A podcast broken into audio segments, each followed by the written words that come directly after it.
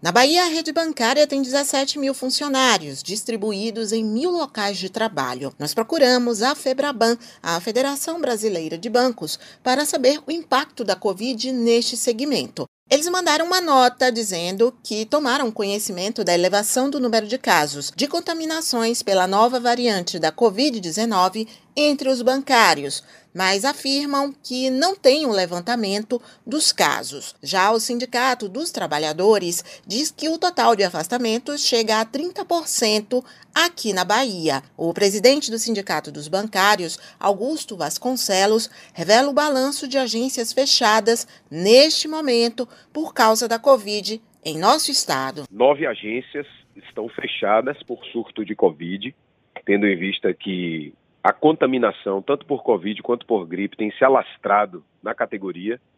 Nos últimos dias, dezenas de agências na capital e no interior foram fechadas por um número significativo de contaminações por Covid.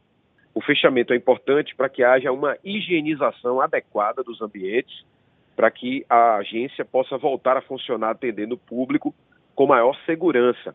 Mas, infelizmente, muitos bancos estão descumprindo esse protocolo sanitário.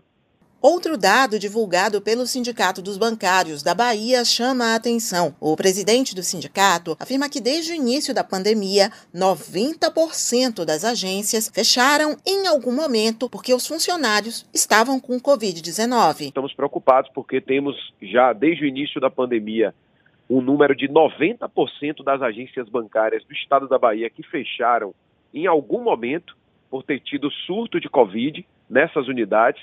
E no estado inteiro, hoje, estamos trabalhando com 30% a menos da força de trabalho nos bancos, porque 30% dos funcionários foram afastados ou por Covid ou por gripe. O sindicalista Augusto Vasconcelos também é vereador na capital baiana e diz que apresentou um projeto na Câmara Municipal para que o passaporte de vacina seja obrigatório para ter acesso presencial aos bancos. Então a gente faz um apelo aqui para que adotem esse mecanismo que já está sendo implementado em outros estados, no sentido de exigir o passaporte da vacina nas agências. Veja que hoje, para entrar em um bar, em um restaurante, em um evento, é fundamental comprovar as duas doses da vacina.